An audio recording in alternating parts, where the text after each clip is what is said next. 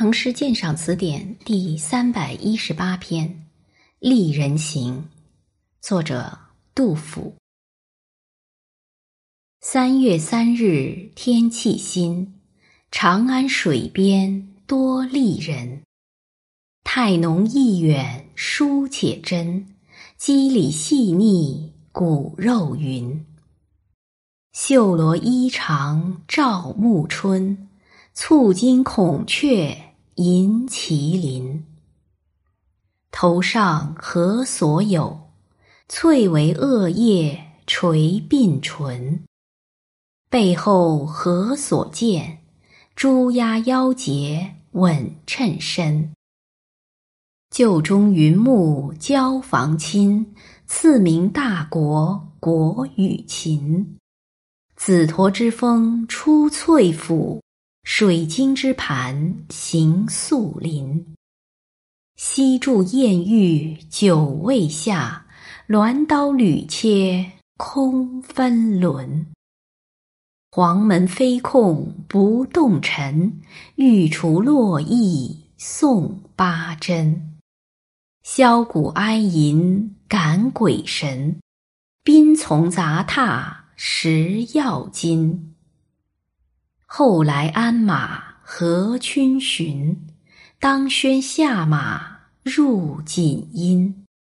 杨花雪落复白苹，青鸟飞去衔红巾。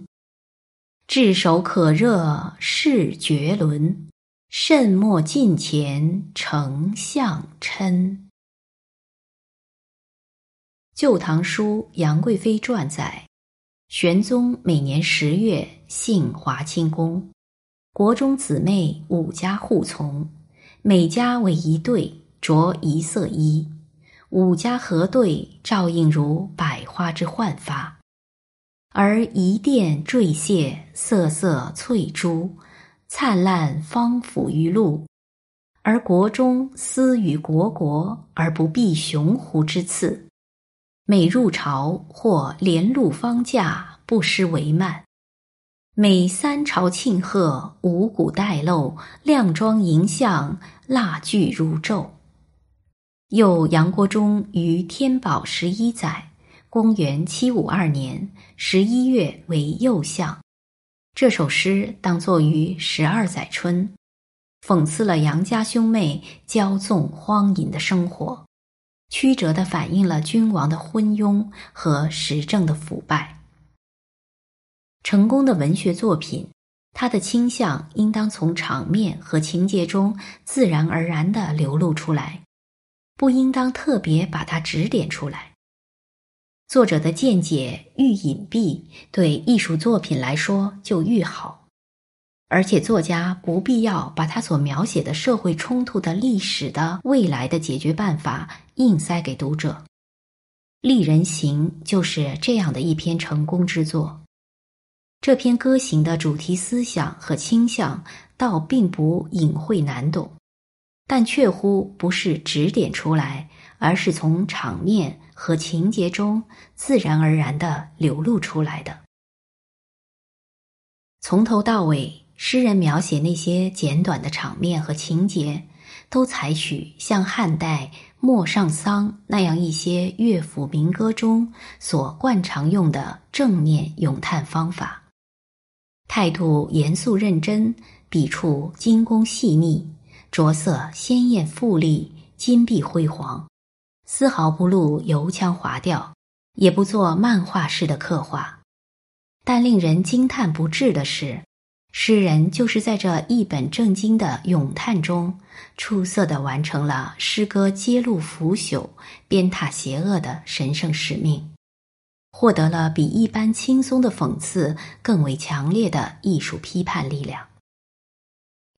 诗中首先泛写上巳曲江水边踏青丽人之众多，以及他们仪态之娴雅、体态之优美、衣着之华丽。汉新延年，羽琳琅。胡姬年十五，春日逐当户。长居连理带，广袖合欢如。头上蓝田玉，耳后大琴珠。两环何窈窕，一室两所无。陌上桑，头上倭堕髻，耳中明月珠。香起为下裙，紫起为上襦。孔雀东南飞，着我绣家裙。世事四五通，足下蹑丝履，头上戴帽光。腰若流纨素，耳着明月当。指如削葱根，口如含珠丹。纤纤作细步，精妙世无双。回环反复，咏叹生情。太浓八句就是从这种民歌表现手法中变化出来的。明王四世杜毅，中云：“本是讽刺，而诗中直叙复丽，若深不容口，妙妙。”又云：“如此富丽，而一片清明之气行乎其中。”太浓意远，骨肉匀，画出一个国色。壮姿色曰骨肉匀，壮服饰曰稳称身，可谓善于形容。前人已看到了这诗用工笔彩绘仕女图的画法做讽刺画的这一特点。胡夏客说：“唐宣宗常谕大臣曰：‘玄宗时内府锦袄二，饰以金阙，一自御，一与贵妃。’”今则卿等家家有之矣。此诗所云，盖杨氏服拟于恭敬也。总之，见丽人服饰的豪华，见丽人非等闲之辈。写到热闹之处，笔锋一转，点出“旧中云木交房亲，赐名大国国与秦”，则国国秦国。当然还有韩国三夫人在众人之内了，着力描绘众丽人，着眼却在三夫人。三夫人线，众丽人线，整个上层贵族骄奢淫逸之颓风线，不讽而讽逸线。窑馔讲究色香味和器皿的衬托，紫驼之风出翠府。水晶之盘行素林，举出一二品名，配以适当颜色，便写出器皿的雅致、窑馔的精美丰盛以及其香其味来。这么名贵的山珍海味，屡切分轮而艳玉酒味下注，不需明说，三夫人的娇贵暴殄已刻画无疑了。黄门飞控不动尘，御厨洛邑送八珍。内廷太监控马飞逝而来，却路不动尘，这是何等的规矩，何等的排场！皇家气派毕竟不同寻常，写得真好看煞人，也惊恐煞人。如此煞有介事的派遣太监前来，络绎不绝于途，到底所谓何事呢？原来是奉旨从御厨房里送来珍馐美馔，为朱仪上祀曲江修葺圣言添菜助兴。头白阿蛮不可谓不体贴入微，不可谓不多情，也不可谓不昏庸了。宋乐史杨太真外传载：时新丰初进女伶谢阿蛮，善舞。上与妃子中念，因而受焉。就案于清远小殿，宁王吹玉笛，上节鼓，飞琵琶，马先期方响，李龟年毕立，张野狐箜篌，贺怀志拍。自旦至午，欢洽异常。实为妃女帝秦国夫人端坐观之。曲罢，上戏曰。阿蛮越急，今日幸得供养夫人，请依禅头。秦国曰：“岂有大唐天子阿姨无钱用也？”遂出三百万为一局焉。黄门进传是时人目睹，曲罢请赏是宋人传奇，真真假假，事出有因，两相对照，风流天子精神面貌的猥琐可以想见了。箫鼓哀吟，宾从杂沓，承上启下，为后来者的出场造作声势，烘托气氛。